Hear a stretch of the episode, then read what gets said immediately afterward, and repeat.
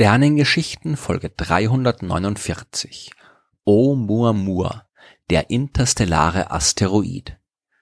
Am 19. Oktober 2017 hat der Astronom Robert Warwick von der Universität Hawaii einen Kometen entdeckt. Das ist jetzt an sich nichts Besonderes. Wir entdecken hunderte neue Kleinkörper im Sonnensystem in jedem Jahr. Diese Entdeckung wurde mit dem Pan-STARRS Teleskop gemacht. Das steht für Panoramic Survey Telescope and Rapid Response System und sein Zweck ist unter anderem genau die Suche nach Asteroiden und Kometen. Soweit also alles ganz normal. Und weil das neu entdeckte Objekt sich auf einer Umlaufbahn um die Sonne zu befinden schien, die typisch für Kometen ist, hat es eben auch den Namen erhalten oder die Bezeichnung, die für Kometen vorgesehen ist. C 2017 U1 Pan-STARRS. Das 2017 äh, U1 in dem Namen steht für den Zeitraum der Entdeckung, die zweite Oktoberhälfte 2017. Penstars ist äh, die Person oder halt in dem Fall äh, das Teleskop, mit dem es entdeckt wurde. Und C bezeichnet nicht periodische Kometen mit einer Umlaufdauer von mehr als 200 Jahren um die Sonne. Dann hat man das Ding weiter beobachtet und festgestellt, dass da kein Kometenschweif und auch keine Staubwolke zu sehen ist, die das Objekt umgibt, Sowas würde man bei einem echten Kometen aber unbedingt erwarten. Im Gegensatz zu Asteroiden kommen die nämlich aus den äußeren Bereichen des Sonnensystems und enthalten deswegen auch sehr viel gefrorenes Material. Das taut bei der Annäherung an die Sonne auf, wird gasförmig und reißt jede Menge Staub von der Oberfläche mit sich. Der bildet eine Staubhülle und den Kometenschweif. In dem Fall ist es nicht passiert und es schien sich doch um einen Asteroid zu handeln, der eben kein oder kaum gefrorenes flüchtiges Material enthält. Also hat man das Objekt umbenannt und ihm eine Bezeichnung gegeben, wie sie für die Asteroiden vorgesehen ist. In dem Fall war das die Bezeichnung 2017 U1 mit einem zusätzlichen A davor, um zu markieren, dass man es zuerst fälschlicherweise als Komet klassifiziert hat. Danach ist es aber noch richtig kompliziert geworden, denn man hat sich jetzt die Bahn des Asteroiden immer genauer ansehen können. Als er entdeckt worden ist, war er 33 Millionen Kilometer von der Erde entfernt, 85 Mal weiter als der Mond. Die größte Annäherung an die Erde, die hat der Asteroid da schon hinter sich gehabt. Die hat fünf Tage vorher stattgefunden, bei einem Abstand von 24 Millionen Kilometer. Aber das ist jetzt nicht das, was so bemerkenswert war. Normalerweise bewegen sich Asteroiden in annähernd der gleichen Ebene wie die Planeten. Manche von ihnen haben Bahnen, die ein bisschen dazu geneigt sind. Aber dieses Objekt, das ist nahezu senkrecht auf die Ebene der Planeten zugekommen. Eine Berechnung der Bahn hat gezeigt, dass es am 9. September 2017 der Sonne am nächsten gekommen ist und dabei eine Geschwindigkeit von 87,3 Kilometer pro Sekunde gehabt hat. Das ist enorm schnell für einen Asteroid. Das ist sogar zu schnell für einen Asteroid. Das ist so schnell, dass die Gravitationskraft der Sonne nicht ausreicht, um dieses Objekt dauerhaft in eine Umlaufbahn zu zwingen. Und tatsächlich hat sich die Umlaufbahn bei der näheren Betrachtung auch nicht als Umlaufbahn erwiesen. Die Planeten, die Asteroiden und die Kometen, die bewegen sich ja alle in mehr oder weniger langgestreckten Ellipsen um die Sonne herum. Die Form dieser Ellipsen, die wird durch eine Zahl beschrieben zwischen 0 und 1, die man Exzentrizität nennt. Ein Kreis hat eine Exzentrizität von 0. Die Bahn der Erde hat eine von 0,017. Je größer die Exzentrizität ist, desto stärker weicht die Bahn von der Kreisform ab und desto langgestreckter ist die Ellipse. Die Erde hat eine fast kreisförmige Bahn. Der Planet mit der größten Exzentrizität, das ist der Merkur, der hat 0,2. Bei Asteroiden und Kometen kann die Exzentrizität durchaus auch viel größere Werte erreichen, aber sie kann eben nicht größer als eins werden, denn dann ist die Bahn keine elliptische Umlaufbahn mehr. Bei diesem seltsamen Asteroid, da war der Wert der Exzentrizität aber 1,2, was eben heißt, dass er nicht auf einer elliptischen Bahn um die Sonne sein kann, sondern sich auf einer sogenannten hyperbolischen Bahn bewegen muss, die zwar auch um die Sonne herum führt, aber eben nur ein einziges Mal. Oder anders gesagt, dieser Asteroid kam von außerhalb des Sonnensystems, hat die Sonne umrundet und als wir ihn entdeckt haben, war er schon wieder auf dem Weg aus dem Sonnensystem hinaus. Das war ein interstellarer Asteroid und es war der erste, den wir entdeckt haben. Es war vorher schon ziemlich klar, dass es sowas geben muss. Ich habe ja in den Sternengeschichten schon oft von den chaotischen Prozessen erzählt, die bei der Entstehung von Planetensystemen ablaufen. Zum Beispiel in Folge 154, als es um die vagabundierenden Planeten ging, also Planeten, die sich ohne an einen Stern gebunden zu sein durch die Milchstraße bewegen. Und das tun die deswegen, weil sie kurz nach ihrer Entstehung aus ihrem Planetensystem rausgeworfen wurden die sind irgendwann in dieser hektischen Frühphase eines Planetensystems einem anderen Himmelskörper zu nahe gekommen und dann durch die gravitative Wechselwirkung so stark beschleunigt worden, um im interstellaren Raum zu landen. Und was einem ausgewachsenen Planeten passieren kann, das kann den viel kleineren Kometen und Asteroiden natürlich ebenfalls passieren.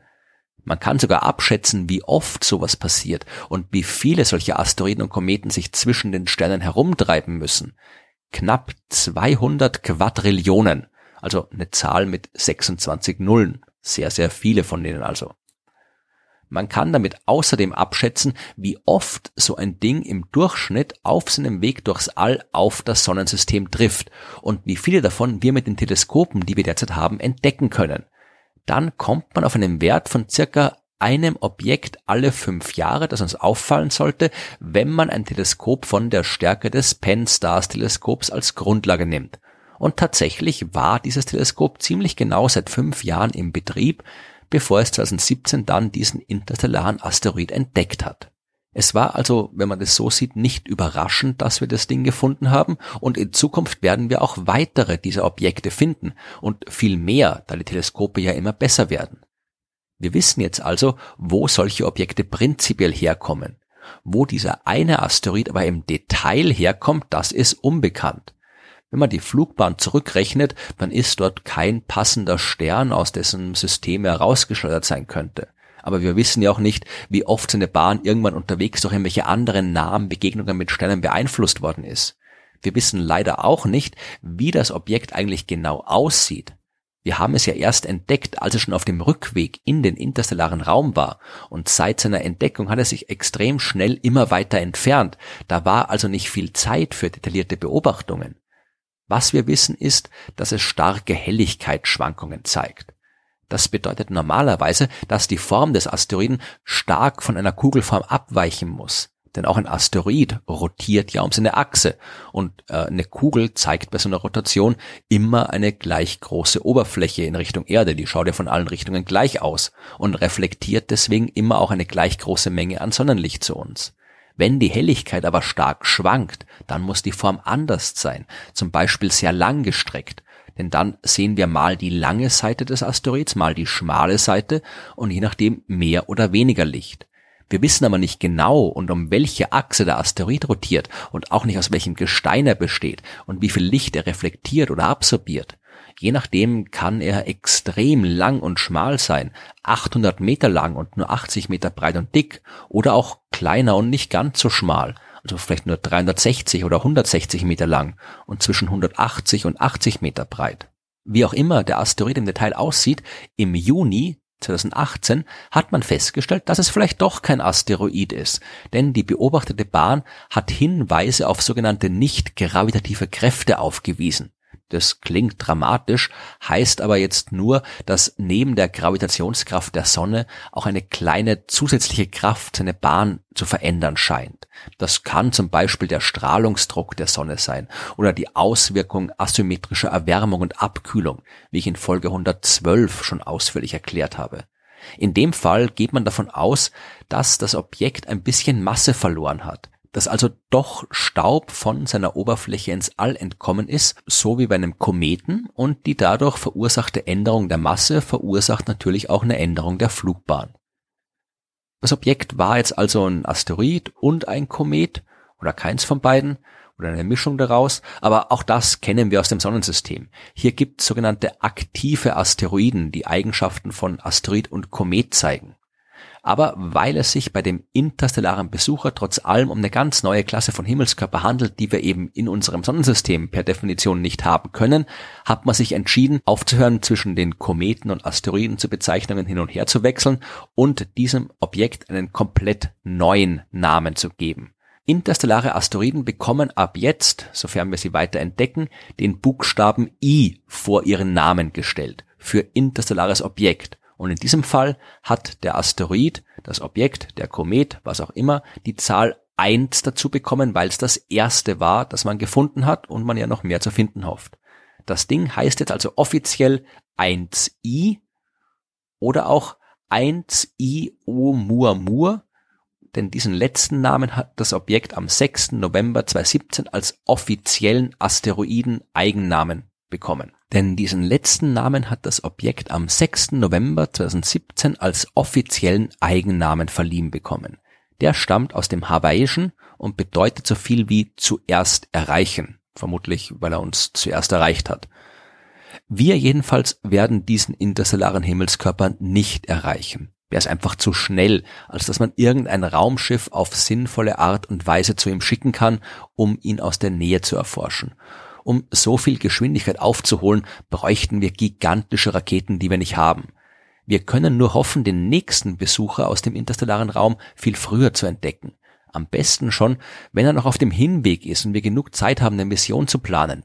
Denn das sollten wir auf jeden Fall tun, eine Raumsonde zu einem anderen Stern zu schicken, um dort vor Ort zu untersuchen, wie es anderswo aussieht. Das wird noch sehr lange unmöglich sein. Und wenn dann also schon so ein Teil von dem fremden System so nett ist, direkt bei uns vorbeizukommen, dann sollten wir uns das nicht entgehen lassen.